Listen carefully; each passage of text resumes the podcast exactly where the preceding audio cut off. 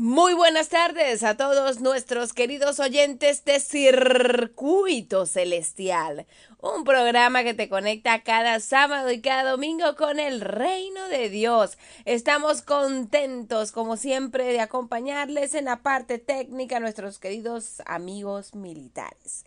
En la presidencia, nuestro coronel Jorge Eliezer Mantilla Mijares y quienes hablamos con ese gran cariño para todos ustedes, Javier Cortines y mi persona, Estefanito Realba, bajo el productor nacional independiente 25338. En este sábado maravilloso Queremos que te conectes con el reino de los cielos, que medites en cada predicación y en cada enseñanza que traemos para ti. Gracias a todos nuestros oyentes que cada sábado y cada domingo reportan su sintonía y lo pueden seguir haciendo al 0424 303 4185 0424 303 4185 es el número de contacto para que ustedes puedan participar en este programa, darnos su punto de vista, agregarle al tema, preguntar lo que deseen. Nosotros con mucho gusto, bajo la dirección del Espíritu Santo, estaremos dando las respuestas oportunas a cada una de sus interrogantes. Así que gracias, gracias porque siempre están atentos a esta programación, entendiéndose que este programa eh, pertenece a nuestra amada Iglesia Adventista del Séptimo Día junto a la Radio Mundial Adventista y que el, eh, lo que se quiere es lograr que usted comprenda las sagradas escrituras, que usted pueda prepararse para la segunda venida de Cristo, que pueda escuchar cada una de las profecías bíblicas que están allí predichas por nuestros profetas y obviamente por nuestro Señor Jesucristo, nuestro amado Jehová que está en el cielo. Así que eh, a esta hora nosotros deseamos que usted tenga el corazón preparado porque eh, vamos a continuar con esta programación el día de hoy. Así que no se despeguen al circuito radial Tiuna porque este programa va a estar buenísimo. Así que escuchamos himnos, alabanzas que te conectan con el reino de los cielos y ya regresamos con más.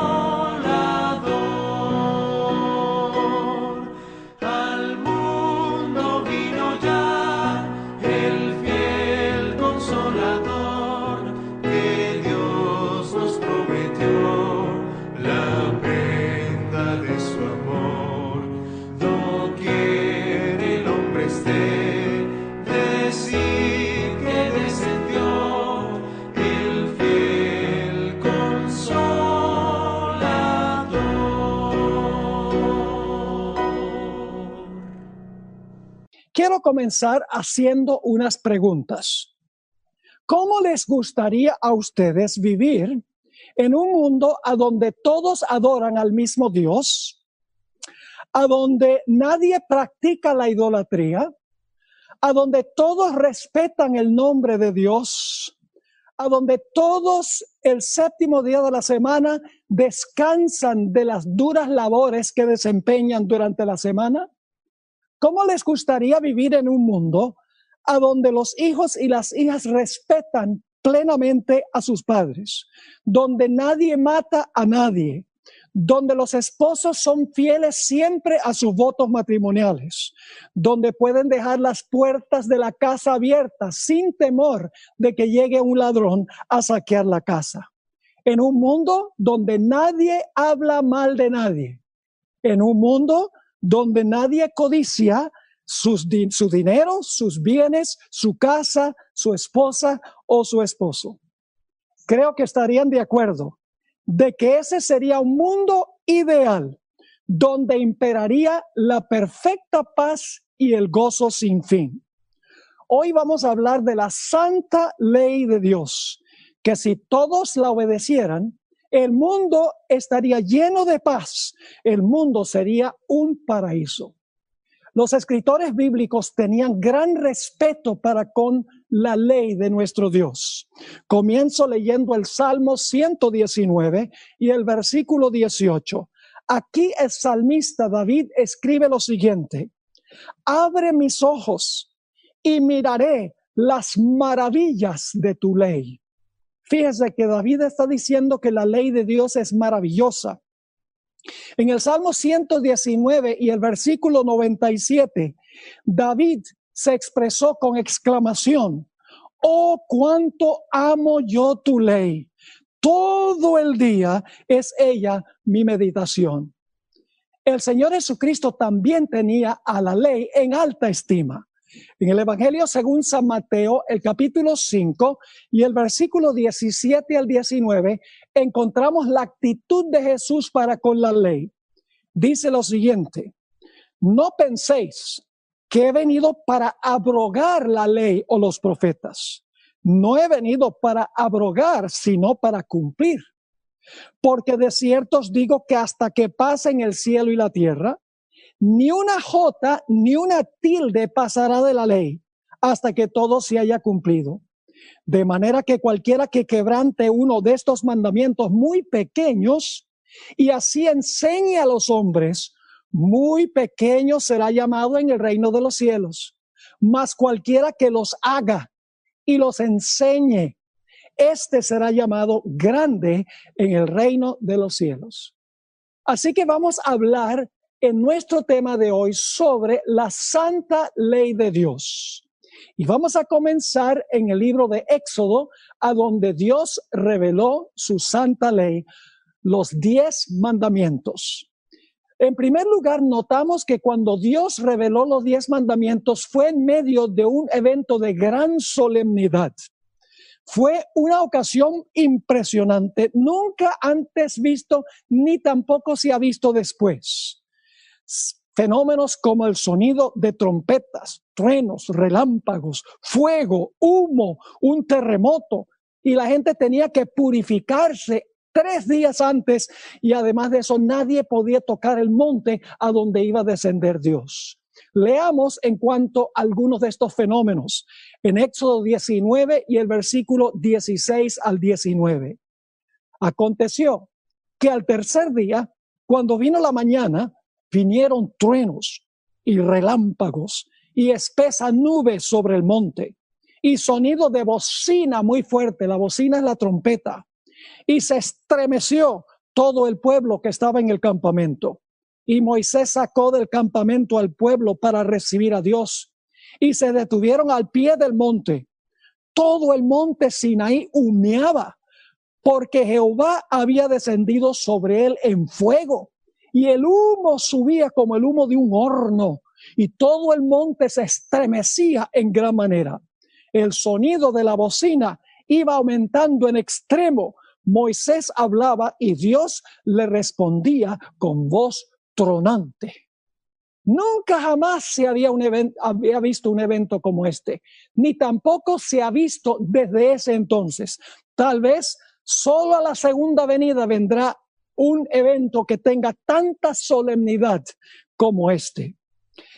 Otra característica interesante cuando Dios reveló su ley es que Él descendió al monte en persona para dar su ley. Dice en Éxodo 19 en tres versículos, versículo 11, versículo 18 y versículo 20, tres veces dice que Dios descendió personalmente al monte. Vamos a leer esos versículos. Primero, Éxodo 19, 11. Y Jehová dijo a Moisés, ve al pueblo y santifícalos hoy y mañana, y laven sus vestidos, y estén preparados para el día tercero, porque al tercer día, escuchen bien, Jehová descenderá a ojos de todo el pueblo sobre el monte de Sinaí. Noten el versículo 18. Todo el monte Sinaí humeaba porque Jehová había descendido sobre él en fuego y el humo subía como el humo de un horno y todo el monte se estremecía en gran manera. Versículo 20 se repite por tercera vez que Dios descendió en persona al monte. Dice, y descendió Jehová sobre el monte Sinaí, sobre la cumbre del monte, y llamó Jehová a Moisés a la cumbre del monte, y Moisés subió. Dios mismo no solamente descendió al monte, sino que Dios habló la ley con su propia boca, con sus propios labios. Notemos Éxodo el capítulo 20 y el versículo 1, el siguiente capítulo a donde el Dios que descendió sobre el monte ahora va a hablar. Dice en Éxodo 21, y habló Dios todas estas palabras diciendo, y luego entonces viene los diez mandamientos. En Deuteronomio 4, 12 y 13 se repite que Dios mismo habló los diez mandamientos. Dice allí en Deuteronomio 4, 12 y 13, y habló Jehová con vosotros de en medio del fuego, y oísteis la voz de sus palabras, mas a excepción de oír la voz, ninguna figura visteis y él os anunció su pacto. Recuerden eso, los diez mandamientos son el pacto. Él os anunció su pacto, el cual os mandó poner por obra los diez mandamientos y los escribió en dos tablas de piedra. Así que los diez mandamientos son el pacto de Dios. Y la Biblia dice que Dios nunca va a mudar su pacto, nunca va a cambiar sus mandamientos. Noten lo que dice el Salmo 89 y el versículo 34. Dios dice, no olvidaré mi pacto, ni mudaré, que significa cambiaré, ni mudaré lo que ha salido de mis labios. Así que los diez mandamientos son perpetuos, no cambian ni tampoco se pueden eliminar. Ahora, los diez mandamientos son diferentes que el resto de la revelación bíblica. Las otras revelaciones de la Biblia la escribieron seres humanos inspirados por el Espíritu Santo. Pero cuando se trató de los diez mandamientos, Dios mismo descendió al monte, Dios mismo habló los diez mandamientos y vamos a encontrar que Dios mismo los escribió con su propio dedo. Notemos segunda de Pedro 1, 20 y 21 sobre cómo reveló Dios el resto de las sagradas escrituras fuera de los diez mandamientos. Dice en segunda de Pedro 1, 20 y 21, entendieron primero esto, que ninguna profecía de la escritura es de interpretación privada, porque nunca la profecía fue traída por voluntad humana sino que los santos hombres de Dios hablaron siendo inspirados por el Espíritu Santo. Es decir, Dios le daba la información al profeta, le daba visiones y sueños, y entonces el profeta o los escritores bíblicos escribían el mensaje en su propio idioma dentro del marco de su propia cultura era palabra de Dios porque fue inspirado todo por el Espíritu Santo, pero expresado en palabras humanas que la gente pudiera entender. Pero no así con los diez mandamientos. Dios descendió en persona, Dios habló los diez mandamientos en persona y Dios los escribió con su propio dedo. Noten Éxodo 31 y el versículo 18. Lo único en la Biblia que Dios escribió con su dedo. No hay nada más en la Biblia que Dios haya escrito con su propio dedo. Deben los diez mandamientos entonces ser muy importantes. Dice en Éxodo 31, 18. Y dio a Moisés, cuando acabó de hablar con él en el monte de Sinaí, dos tablas del testimonio tablas de piedra escritas con el dedo de Dios. Ahora, ¿qué es el dedo de Dios? Vamos a comparar dos versículos en los evangelios para ver qué es el dedo de Dios. Porque algunas personas dicen, los diez mandamientos, eso es letra muerta. Nosotros vivimos es por el Espíritu Santo pero se van a sorprender de que el dedo de Dios es el Espíritu Santo. Note lo que dice Mateo 12 y el versículo 28, Mateo 12, 28. Vamos a comparar dos versículos que son paralelos, pero expresan una gran verdad en palabras distintas. Dice allí en Mateo 12, 28, Jesús está hablando, pero si yo por el Espíritu de Dios echo fuera los demonios, ciertamente ha llegado a vosotros el reino de Dios. ¿Cómo echaba Jesús los demonios? Por el Espíritu de Dios. Pero ahora notemos Lucas 11 y el versículo 20. Se expresa de una forma distinta. Dice en Lucas 11, 20, más si por el dedo de Dios yo echo fuera demonios, ciertamente el reino de Dios ha llegado a vosotros. Es decir, Mateo dice que ah, Jesús echaba los demonios por el Espíritu de Dios. Lucas dice por el dedo de Dios. El dedo de Dios es el Espíritu Santo, figurativamente hablando, lógicamente. En Deuteronomio 33 y el versículo 2 dice que Dios escribió los diez mandamientos en letras de fuego y el fuego es símbolo del Espíritu Santo. Noten lo que dice Deuteronomio 33 y el versículo 2. Dijo, Jehová vino de Sinaí y de Seir les esclareció. Resplandeció desde el monte de Parán y vino de entre diez mil de sus santos con la ley de fuego en su mano derecha. Ahora, Dios escribió los diez mandamientos en tablas de piedra, en dos tablas de piedra. Ahora, en la antigüedad, la gente escribía documentos en dos diferentes clases de material. Muchos escribían en tablas de barro, pero los arqueólogos han descubierto que esas tablas de barro se han roto, se han conseguido fragmentos en diferentes excavaciones arqueológicas. En Egipto y en otros sitios se escribía con papiro. o con lo que nosotros hoy llamamos papel. Pero el papiro también con el tiempo se corrompe. Pero Dios grabó los diez mandamientos no en barro, no en papel o papiro, sino en piedra. Significa que son permanentes, porque la piedra es fuerte y permanente. Noten el Salmo 111 y el versículo 7 y 8. Hablando de las obras de Dios, dice, las obras de sus manos son verdad y juicio. Fieles son todos sus mandamientos afirmados eternamente y para siempre, hechos en verdad y en rectitud. Noten que los mandamientos, dice aquí, son afirmados eternamente y para siempre, hechos en verdad y en rectitud. Dios escribió los diez mandamientos con su propio dedo dos veces. Y ustedes dicen, ¿cómo que dos veces? Ustedes recuerdan que cuando Moisés descendió del monte Sinaí, la gente estaba practicando idolatría. Esto se relata en Éxodo 32. Y Moisés, enojado, tomó las tablas con ira santa, las tiró y se partieron en mil pedazos. Por lo tanto, fue necesario grabar otra vez los diez mandamientos en tablas de piedra. ¿Quién las escribió la segunda vez? Dios no le encomendó eso a Moisés, Dios mismo lo hizo de nuevo.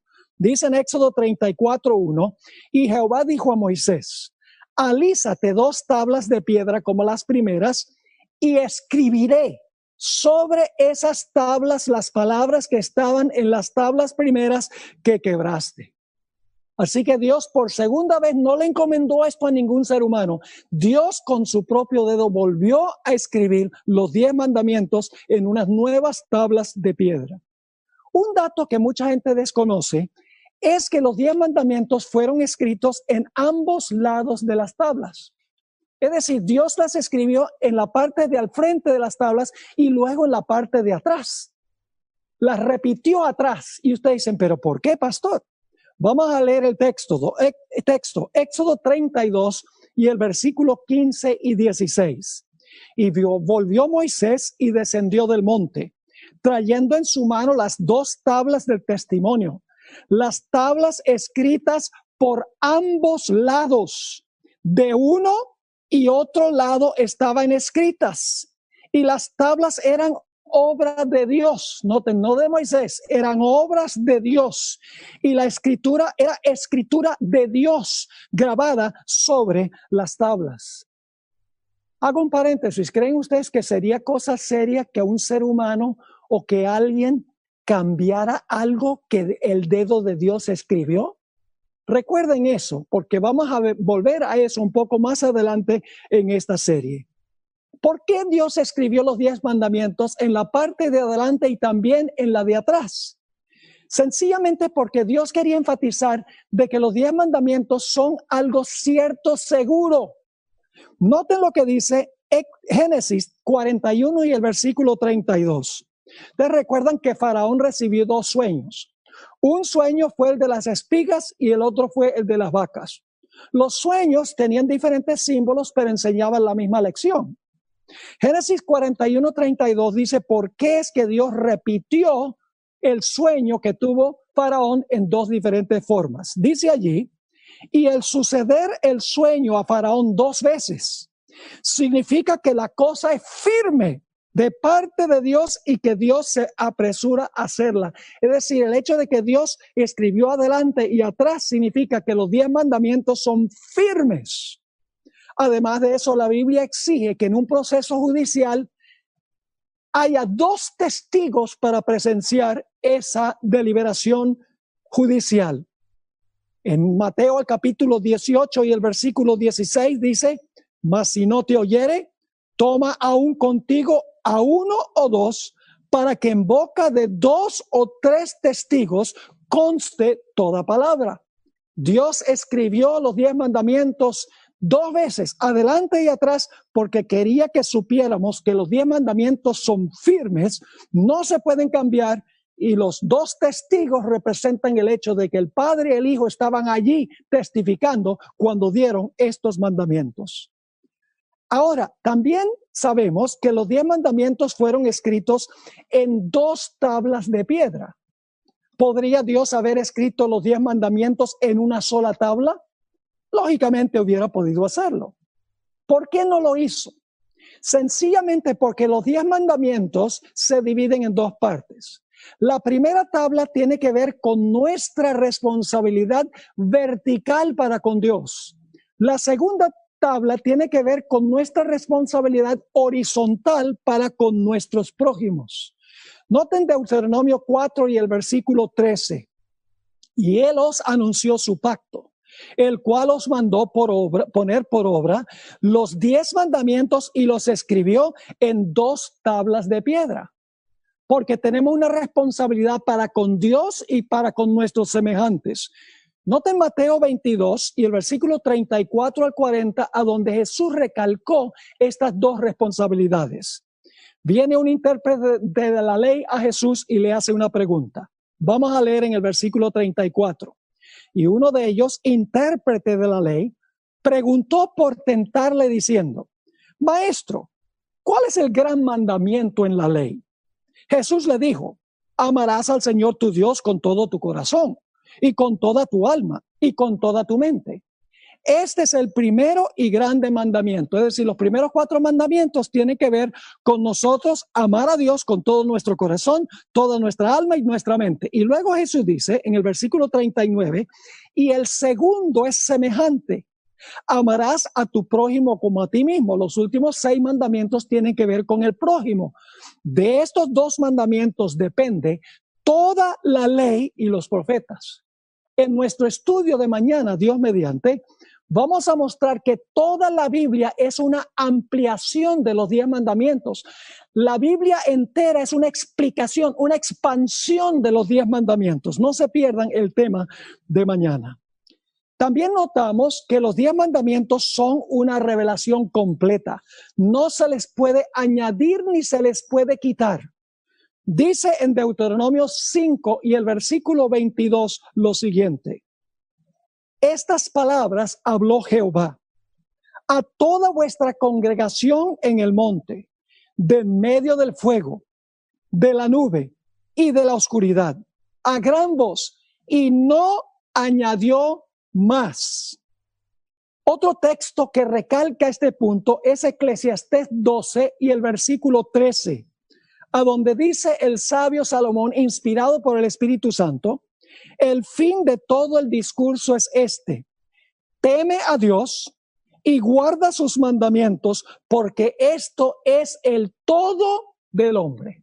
Es decir, no se le puede quitar a los diez mandamientos, ni se le puede añadir a los diez mandamientos, ni tampoco se pueden cambiar los diez mandamientos. Los diez mandamientos son una revelación completa, total de la voluntad de Dios. Los diez mandamientos tienen también gran amplitud. Los diez mandamientos contienen principios universales que se aplican a todas las esferas de la vida. Lo que sorprende a muchas personas es que Jesús no fue menos exigente que los diez mandamientos, Jesús fue más exigente. Y ustedes dicen, ¿cómo es eso, Pastor Bohr? Noten el Salmo 119 y el versículo 96. A toda perfección he visto fin. Amplio sobremanera es tu mandamiento. Así que el mandamiento de Dios es amplio. Y en el profeta Isaías, el capítulo 42 y el versículo 21, encontramos que cuando el Mesías viniera, él iba a magnificar y engrandecer la ley, es decir, iba a expandir, a expandir el significado de la ley. Dice en Isaías 42, 21, Jehová se complació por amor de su justicia en magnificar la ley y engrandecerla. Jesús no eliminó la ley, lo que hizo magnificarla y engrandecerla. Usemos un par de ejemplos. La gente cree que cometer adulterio significa acostarse con la esposa o el esposo de otro. Jesús lo hizo un poco más complicado. Jesús profundizó lo que significa el adulterio. No eliminó el mandamiento, sino que lo intensificó. Note lo que dice Mateo 5, 27 y 28. Oísteis que fue dicho, no cometerás adulterio. Pero yo os digo que cualquiera que mira a una mujer para codiciarla, es decir, si tú miras a una mujer para codiciarla, ya adulteró con ella en su corazón. Jesús dice, el adulterio no solo es una mala acción, sino que es una mala intención de la mente. Jesús intensificó, expandió el significado del mandamiento, no cometerás adulterio. No lo eliminó. Nosotros pensamos que matar a una persona significa quitarle la vida. Pero en primera de San Juan, el capítulo 3 y el versículo 15, se expande el significado de este mandamiento. Dice allí, todo aquel que aborrece a su hermano es homicida. Y sabéis que ningún homicida tiene vida eterna permanente en él. La intención de matar a alguien ya se, ya se computa por Dios como homicidio, es decir, la Biblia expande, intensifica y profundiza la ley de Dios, no se elimina. Los diez mandamientos también son un documento muy bien organizado. Los diez mandamientos tienen un prólogo o una introducción que se encuentra en Éxodo 21 y 2. Tiene también una bisagra que une la primera tabla con la segunda tabla y es el mandamiento honra a tu padre y a tu madre. Y tiene también una conclusión que contiene la raíz de todos los pecados que son transgresiones de los diez mandamientos. Vamos a leer Éxodo 20, 1 y 2, que nos da la motivación para guardar la ley. Los diez mandamientos no comienzan cuando dicen, no tendrás dioses ajenos delante de mí. Tienen un prólogo que es la motivación para guardar los mandamientos. Dice en Éxodo 21 y 2, y habló Dios todas estas palabras diciendo, yo soy Jehová tu Dios, que te saqué de tierra de Egipto, de casa de servidumbre. Dios dice, yo te libré, yo te saqué de casa de siervos. Y entonces ahora dice, por lo tanto, guarda mi ley, no tengas dioses ajenos delante de mí, etcétera. Los diez mandamientos contienen también un puente entre la primera tabla y la segunda tabla. Éxodo 20, 12 dice, honra a tu padre y a tu madre para que tus días se alarguen en la tierra que Jehová tu Dios te da. Y claro, eso incluye nuestro Padre terrenal y nuestro Padre celestial. Y también el décimo mandamiento es un resumen que nos dice cuál es la raíz de todos los pecados. Dice en Éxodo 20 y el versículo 17, no codiciarás la casa de tu prójimo, no codiciarás la mujer de tu prójimo, ni su siervo, ni su criada, ni su buey, ni su asno, ni cosa alguna de tu prójimo. Esto lo estudiaremos un poco más detenidamente en el tema de mañana. Ahora, en Santiago el capítulo 2 y el versículo 10 dice que cuando transgredimos un mandamiento, los estamos transgrediendo todos. Dice allí en Santiago 2 y el versículo 10, porque cualquiera que guardare toda la ley, pero ofendiere en un punto, se hace culpable de todos. Tenemos una ilustración de esto en el caso de Eva y tomemos nada más los últimos seis mandamientos. Yo pregunto, ¿deshonró Eva a su Padre Celestial al comer del árbol? Sí, ese sería el quinto mandamiento. ¿Introdujo Eva la muerte al mundo? Sí, porque tentó a Adán y luego a través de Adán entró la muerte al mundo. ¿Tuvo Eva otro amante espiritual, por así decirlo, que no era Dios? Sí, escogió a Satanás. ¿Robó Eva lo que no era suyo?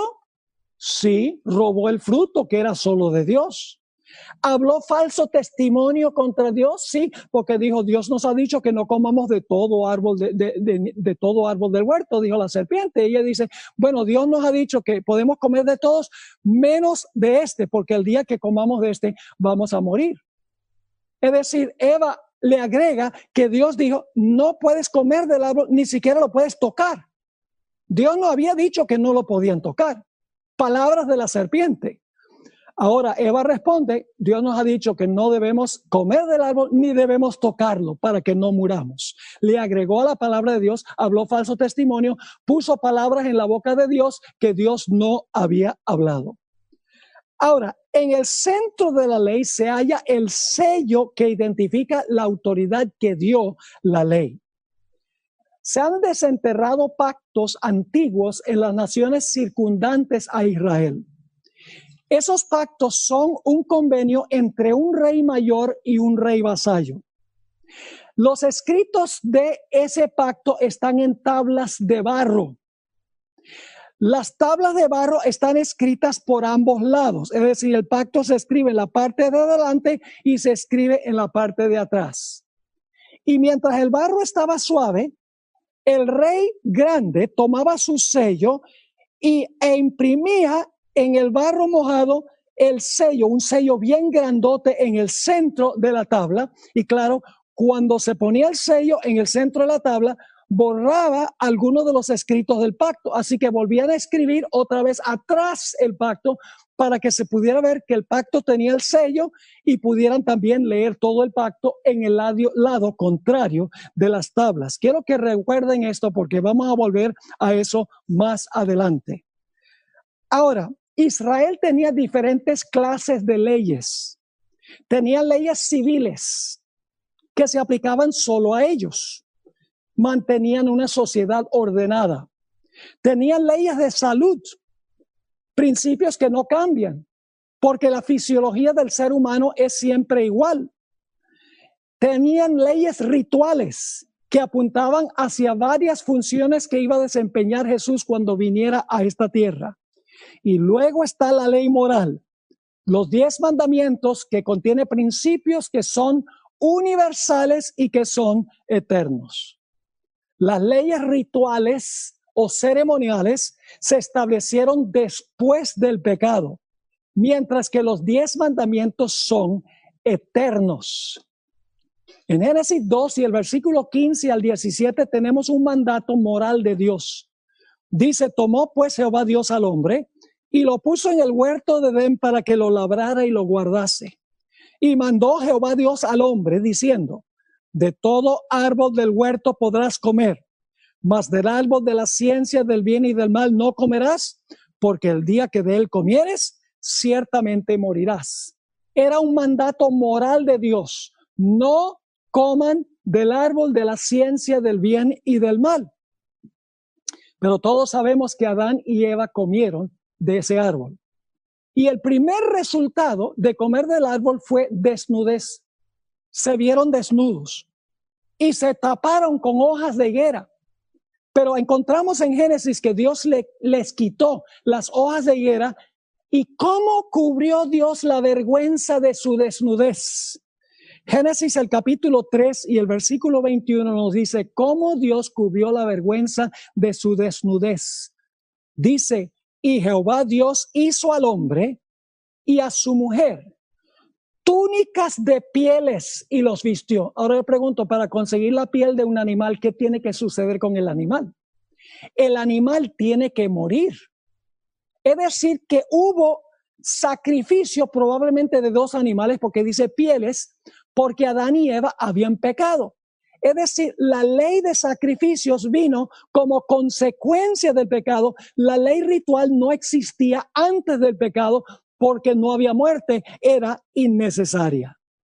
Hay una distinción clara entre los diez mandamientos y las leyes rituales y ceremoniales. No son lo mismo. Ahora, ¿cómo sabemos esto? En la Biblia nos dice que las leyes ceremoniales eran colocadas fuera del arca del pacto mientras que la ley moral de los diez mandamientos se colocó dentro del arca del pacto, dos lugares distintos. Dicen Deuteronomio 31 y el versículo 24, y cuando acabó Moisés de escribir las palabras de esta ley en un libro, ¿A dónde escribió Moisés todo lo demás que tiene que ver con ceremonias y ritos? Dice, escribió en un libro hasta concluirse. Dio órdenes Moisés a los levitas que llevaban el arca del pacto de Jehová diciendo, tomad este libro de la ley y ponedlo al lado del arca del pacto de Jehová vuestro Dios y esté allí por testigo contra ti. Así que noten, dice aquí que la ley de los ritos y ceremonias, la ley ceremonial o ritual fue colocada al lado del arca, pero la Biblia nos dice que los diez mandamientos fueron colocados dentro del arca del pacto. Ahora necesitamos entender que el pecado es mucho más que transgredir un código escrito. El pecado es contra personas, no contra un código de letra muerta. El pecado es contra Dios, porque la ley revela en forma escrita el carácter de Dios. Notemos algunos ejemplos bíblicos de donde dice que el pecado es contra Dios, porque la ley no oye, la, la ley no siente, la ley no llora, es decir, la ley escrita, el que llora es Dios. Y los diez mandamientos son un reflejo escrito de cómo es Dios en su carácter. Noten Génesis 39 y el versículo 9, cuando la mujer de Potifar quiso que José cometiera adulterio con ella, dice lo siguiente, no hay otro mayor que yo en esta casa, dice José, y ninguna cosa me ha reservado sino a ti.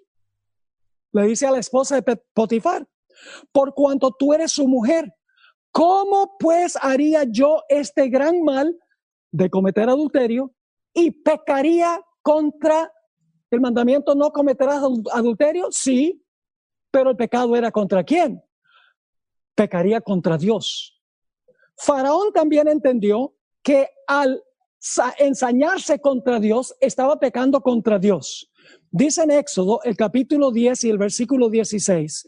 Entonces Faraón se apresuró a llamar a Moisés y a Aarón y dijo, he pecado contra Jehová vuestro Dios y contra vosotros. Él reconoció que el pecado no era solo violar una ley escrita, sino que era ofender a Dios y ofender personas.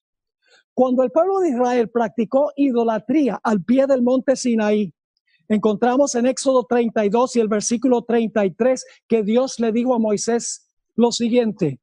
Y Jehová respondió a Moisés, al que pecare contra mí, a este raeré yo de mi libro. Nuevamente Dios dice que el pecado es contra él como persona. La ley sencillamente describe en forma escrita el carácter de esa persona. ¿Qué sucedió cuando Acán pecó contra Dios? estudiaremos en cuanto a Can, Dios mediante, en el tema de mañana. En Josué, el capítulo 7 y el versículo 20, cuando Acán admitió que él había robado esas cosas que Dios había dicho que el pueblo no tocara, dice lo siguiente. Y Acán respondió a Josué diciendo, verdaderamente yo he pecado contra Jehová, el Dios de Israel, y así y así he hecho. ¿Qué sucedió cuando David cometió adulterio con Betsabé y mandó a matar a Urias Eteo? En 2 Samuel 12 y el versículo 13, David dijo, he pecado o pequé contra Jehová. En el Salmo 51 y el versículo 4, que es el salmo de penitencia de David cuando él se arrepiente y confiesa su pecado a Dios, dice allí en el Salmo 51 y el versículo 4, hablándole al Señor en oración, contra ti, contra ti solo he pecado y he hecho lo malo delante de tus ojos, para que seas reconocido justo en tu palabra y tenido por puro en tu juicio. Daniel también escribió en cuanto al pecado de Israel, que los llevó al cautiverio en Babilonia. Dice allí en Daniel 9 y el versículo 10 y 11 lo siguiente, y aquí Daniel está orándole a Dios y no obedecimos la voz de Jehová nuestro Dios para andar en sus leyes que él puso delante de nosotros por medio de sus siervos los profetas. Todo Israel trasposó tu ley, apartándose para no obedecer tu voz, por lo cual ha caído sobre nosotros la maldición y el juramento que está escrito en la ley de Moisés, siervo de Dios, porque contra él pecamos. Noten, contra Dios pecamos. Y el hijo le dijo, Padre, he pecado contra el cielo y contra ti. Así que noten, nuevamente dice en Daniel el capítulo 9 y el versículo 10 y 11 que el pueblo en su pecaminosidad antes del cautiverio pecó no solo contra la ley, sino que pecó contra Dios. Un último ejemplo, el caso del hijo pródigo. Ustedes conocen la historia, se fue de casa, vivió una vida desordenada y luego regresó a su casa y le dijo a su padre las siguientes palabras. he pecado contra el cielo, es decir, contra Dios, y contra ti, y no soy digno de ser llamado tu hijo. Todas estas personas y grupos que he mencionado quebrantaron los mandamientos escritos, pero en realidad pecaron contra aquel quien se revela en los mandamientos escritos. Así que en lugar de la ley ponga Jesús. Transgredir la ley es transgredir contra Jesús, porque la ley es un reflejo del carácter de Jesús. La ley en tablas de piedra es un código impersonal, duro y frío. No siente, ni se entristece, ni se ofende. Pero la persona que reveló la ley, esa persona sí se entristece, sí se ofende y sí se siente cuando nosotros quebrantamos uno de los mandamientos. El pecado rompe relaciones personales, en otras palabras. En Isaías 59 y el versículo 2 dice, pero vuestras iniquidades, Dios está hablando en cuanto a Israel, pero vuestras iniquidades han hecho división entre vosotros y vuestro Dios, y vuestros pecados han hecho ocultar de vosotros su rostro para no oír. Los seguidores de Jesús siempre tienen que visitar el monte Sinaí primero, antes de visitar el monte Calvario. No podemos comprender el profundo significado de lo que sucedió en el Calvario sin visitar primero la ley en el monte Sinaí. La ley en el Sinaí revela nuestra pecaminosidad, el hecho de que no somos semejantes a Dios quien reveló la ley. El Calvario revela la cura para aquellos que vienen a Jesús. Es decir, la ley en el Sinaí nos muestra nuestro pecado y nuestra necesidad. El Calvario muestra la cura del pecado. Déjenme darles un ejemplo. Una persona va a un médico y ah, está teniendo problemas en un lado de su cuerpo y le dice, doctor, necesito por favor que me examine porque tengo dolor en el lado derecho de mi cuerpo. Y el médico hace exámenes, diagnostica lo que la persona tiene y viene y le dice, mira, siento mucho decirte que tienes cáncer. Sería una terrible noticia. Y luego el médico le dice, mira, yo soy un médico que diagnostica la enfermedad, pero yo no tengo uh, forma de curar la enfermedad. Yo sencillamente determino qué enfermedad tiene la gente. Pero yo conozco un médico que es experto en curar el cáncer. Así que te voy a mandar allá al otro médico que te va a ayudar a curarte de tu cáncer. Yo pregunto, ¿dónde radica el problema? El problema radica con el médico que le dijo al hombre que tenía cáncer, ¿se va a resolver el problema eh, al matar al diagnosticista? Claro que no. Sin embargo, muchas personas dicen, eh, se resuelve el problema del pecado matando la ley. Pero la ley lo que hace es diagnosticar la enfermedad que tenemos y nos dice, no, yo no te puedo sanar, pero sí conozco a uno que te puede sanar, el que está revelado en la ley, Cristo Jesús. Es decir, la ley nos manda a Cristo Jesús como solución de nuestro problema. ¿Qué es lo que quiere hacer Dios con nosotros? Dios es el gran cardiólogo celestial. Dios no cambia válvulas, Dios no hace bypass. Dios no mete marcapasos en un corazón viejo. Dios solo hace una clase de operación, trasplantes. Leamos Ezequiel, el capítulo 36 y el versículo 26 y 27. Ezequiel 36, 26 y 27. Dios promete, os daré corazón nuevo y pondré espíritu nuevo dentro de vosotros. Y quitaré de vuestra carne el corazón de piedra. Ese es el corazón egoísta, el corazón pecaminoso, el corazón que hace lo que quiere, el corazón que viola la ley de Dios. Es decir, Dios dice, quitaré de vuestra carne el corazón de piedra y os daré un corazón de carne, es decir, un corazón tierno. Y pondré dentro de vosotros mi espíritu y haré que andéis en mis estatutos y guardéis mis preceptos y los pongáis por obra, porque cuando Dios pone su ley en el corazón, cuando ha cambiado nuestro corazón, será un deleite obedecer a Dios. Y ustedes dicen, ¿cómo es que yo puedo crecer una vez que Dios me ha dado un nuevo corazón? Porque cuando yo recibo a Cristo Jesús como Salvador, yo recibo un nuevo corazón. Pero luego, paulatinamente, Dios quiere escribir su ley en ese nuevo corazón que me ha dado. ¿Y cómo sucede eso? ¿Cómo llego a reflejar el carácter de Jesús que se haya revelado en los diez mandamientos? Dice en 2 Corintios 3:18 lo siguiente. Por tanto, nosotros todos, mirando a cara descubierta como en un espejo la gloria del Señor, somos transformados de gloria en gloria en la misma imagen como por el Espíritu del Señor. Mientras contemplamos a Jesús, somos cambiados a semejanza, imagen de Jesús. Mientras estamos escuchando música mundana y estamos viendo las películas donde se empatiza la infidelidad matrimonial, donde se empatiza el espiritismo, a donde se empatiza la violencia, somos transformados a imagen de lo que estamos viendo. Pero cuando contemplamos en la palabra Jesús diariamente, pasando tiempo con Jesús en su palabra, especialmente los evangelios, somos transformados a imagen de Jesús. Entonces Dios escribe su ley en nuestro corazón.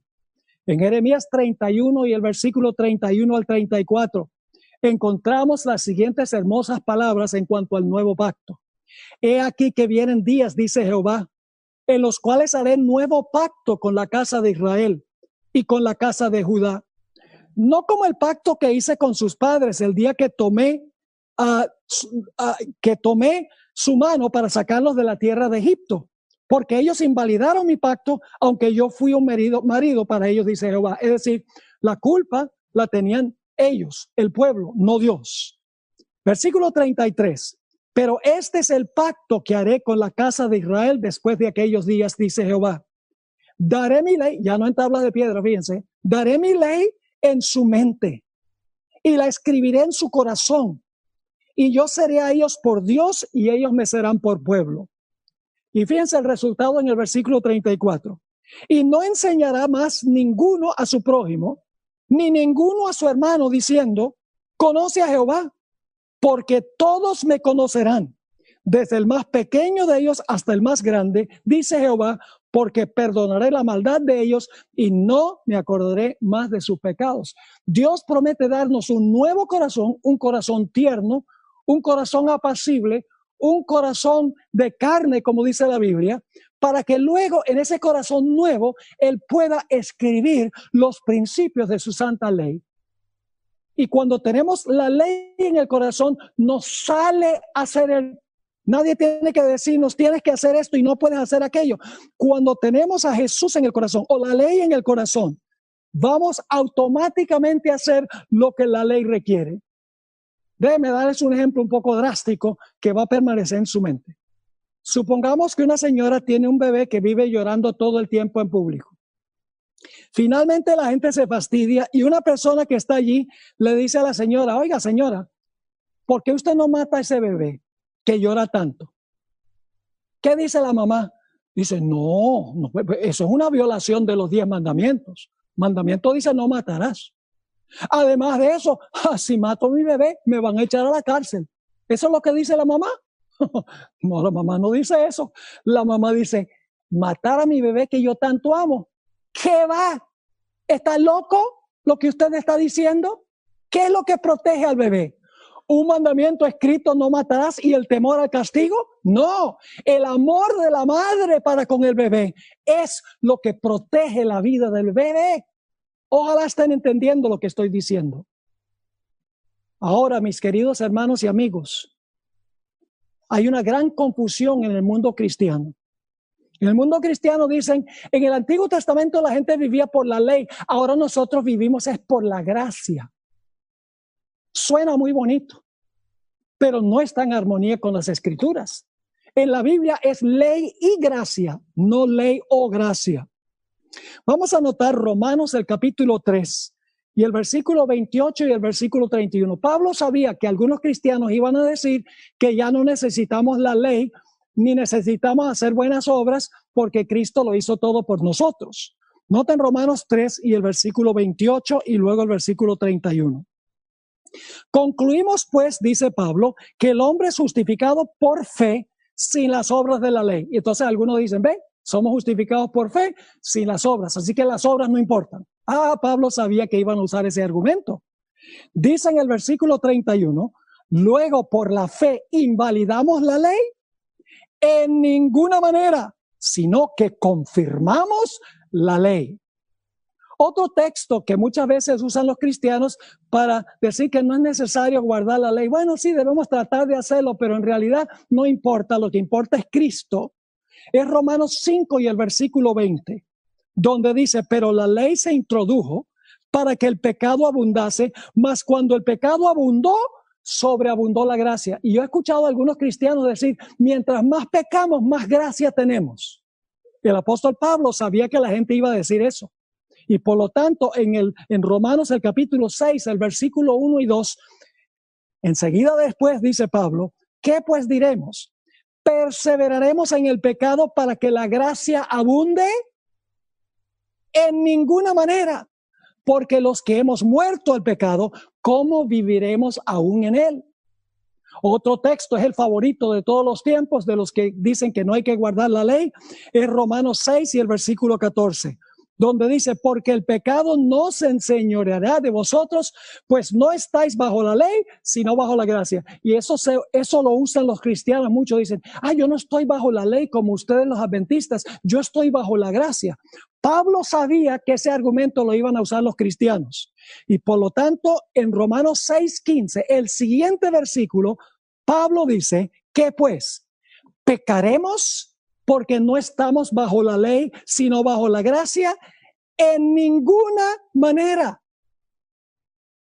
Mis queridos hermanos y amigos, si nosotros amamos a Jesús, vamos a querer espontáneamente complacerlo, vamos a querer reflejar su carácter que se encuentra escrito en los diez mandamientos.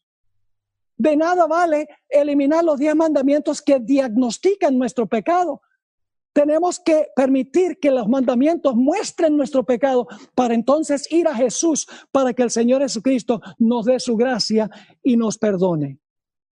En Juan 14, 15 el Señor Jesucristo dijo, si me amáis, guardad mis mandamientos.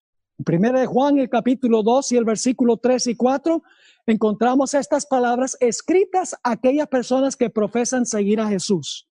Y en esto sabemos que nosotros le conocemos. Si guardamos sus mandamientos, ¿cómo sabemos que le conocemos? Si guardamos sus mandamientos.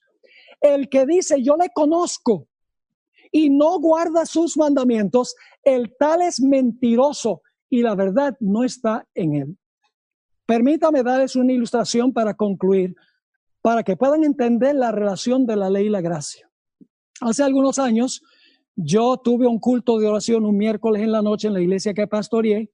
Cantamos y oramos y estudiamos la palabra. Fue un tiempo, pero lleno de gozo y felicidad. Cuando yo salí de ahí, salí contentísimo. Me monté al carro, di la vuelta a la esquina, una vuelta a la izquierda, iba en las nubes, excediendo el límite de velocidad. El límite de velocidad eran 40 millas por hora, yo iba tal vez 55 o 60. De repente llega un policía con las luces del carro prendidas y se estacionó detrás de mí. Yo tuve que pararme. Policía, voy a abreviar porque el tiempo se está yendo. Policía viene y me dice, ¿sabe por qué lo paré? Yo dije, bueno, yo, sospecho que sí. Ah, estaba excediendo velocidad, ¿verdad? Ah, él dijo, sí, estaba excediendo velocidad. Y entonces me dijo, eh, ¿qué hace usted? Yo dije, mire, yo soy pastor y le conté que habíamos tenido un culto de oración maravilloso y que tenía la mente en las nubes. Y él me dijo, mire, no tenga la mente en las nubes cuando está manejando porque puede matar a alguien. Tiene que mantener sus ojos y su mente en la carretera. Y entonces me dijo, yo veo que usted está arrepentido de lo que hizo. Así que yo voy a hacer algo. Por esta vez yo le voy a perdonar esta multa, no le voy a dar la multa. Ay, ustedes no se pueden imaginar que, cómo sentí yo en el corazón. Dije, qué maravilloso este policía. Mire que me dio gracia el policía. Y se fue. Y yo me fui libre. No tuve que pagar la multa. Y después me puse a pensar, el policía no hizo bien. Lo que hizo el policía no fue gracia. Y usted, ¿cómo que no, pastor? Claro que fue gracia. No fue gracia. La función del policía era ponerme la multa. Él es un oficial de la ley. Su función es, si se viola la ley, hacer que la gente pague la multa. Y el problema es que la multa nunca se pagó. La multa quedó sin pagar, aun cuando yo transgredí la ley. ¿Saben lo que hubiera sido gracia? Si ese policía me mira y me dice, mire señor, yo no le puedo perdonar la multa, porque la ley exige que se pague, pero yo voy a hacer algo. Y yo estoy escuchando con la oreja parada. Dice, lo que yo voy a hacer es, yo voy a ir a la jefatura y yo voy a pagar la multa. Ah, usted dice, eso nunca sucede en la vida real. Es cierto, es una ilustración, pero para que pueda entender la relación entre la ley y la gracia. Yo pregunto, en ese caso, ¿se hubiera pagado la deuda, sí o no? Claro, pero no la hubiera pagado, no la hubiera pagado yo, sino que la hubiera pagado otro. Ojalá estén entendiendo lo que es gracia. La gracia no burla la ley. La ley exige el castigo. ¿Y quién fue el que sufrió el castigo en mi lugar? Jesús. Él pagó la multa, por así decirlo. Y de esa manera mantuvo el honor de la ley, porque la ley exigía el castigo y Jesús recibió el castigo. Eso es gracia. Ahora quiero que ustedes se imaginen algo. Salgo de la iglesia después de eso doy la vuelta a la derecha y luego otra vez a la izquierda y esta vez estoy andando a 70 millas por hora. Y viene el policía con su carro y se para atrás y viene a la ventanilla y dice, oiga, usted no es el mismo que yo paré ayer que estaba andando aquí a 60 millas por hora. Y con una sonrisa en la cara le digo, sí, yo soy el mismo. ¿Creen ustedes que el policía va a decir, yo voy a ir a pagar la deuda? No, señor. Hermanos y hermanas, apreciadas visitas, eh, la gracia de Dios no nos da el derecho de desobedecer la ley. Antes, después de eso, cada vez que yo cruzo a la derecha y voy a la izquierda, me acuerdo de la experiencia con el policía y voy de acuerdo al límite porque digo, ese policía tuvo gracia, ese policía me trató bien y por lo tanto yo voy a tenerme a la ley, yo voy a guardar la ley. Es decir, no es ley o gracia es ley y gracia. Dios no cambia su ley, su ley es eterna. Mañana hablaremos un poco más sobre la transgresión de la ley y cómo funciona el pecado para que podamos, por la gracia de Dios, vencer el pecado en nuestra vida personal.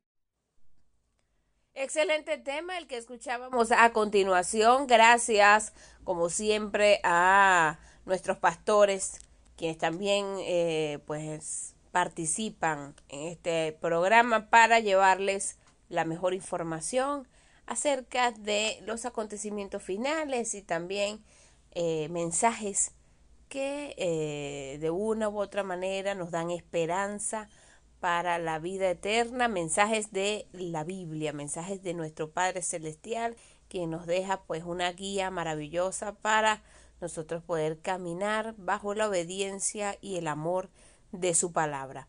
Nosotros nos despedimos deseándoles un feliz o una feliz semana, que el Señor los bendiga grandemente y que ustedes puedan seguir eh, entre semana buscando de hacer la voluntad de Dios por medio del escrito está. Recuerden que toda palabra que sale de la boca de Dios es palabra de vida. Por eso debemos meditar en lo que está escrito y así eh, caminar bajo la verdad. Nosotros nos despedimos con ese gran amor, con ese gran cariño. En la parte técnica, como siempre, nuestros amigos militares. En la presidencia, nuestro coronel Jorge Eliezer Mantilla Mijares. Y quienes hablamos con ese gran cariño para todos ustedes, Javier Cortines y mi persona, Estefanito Rialba. Yo les recuerdo el punto de contacto para aquellos que deseen comunicarse con nosotros. Anoten allí 0424 108 8177 0424 108 8177. Así que gracias a todos por la sintonía Recuerden que mañana domingo seguiremos con más de la programación de Circuito Celestial aquí en el Circuito Radial Tiuna, la voz de la Fuerza Armada Nacional Bolivariana. Bye bye.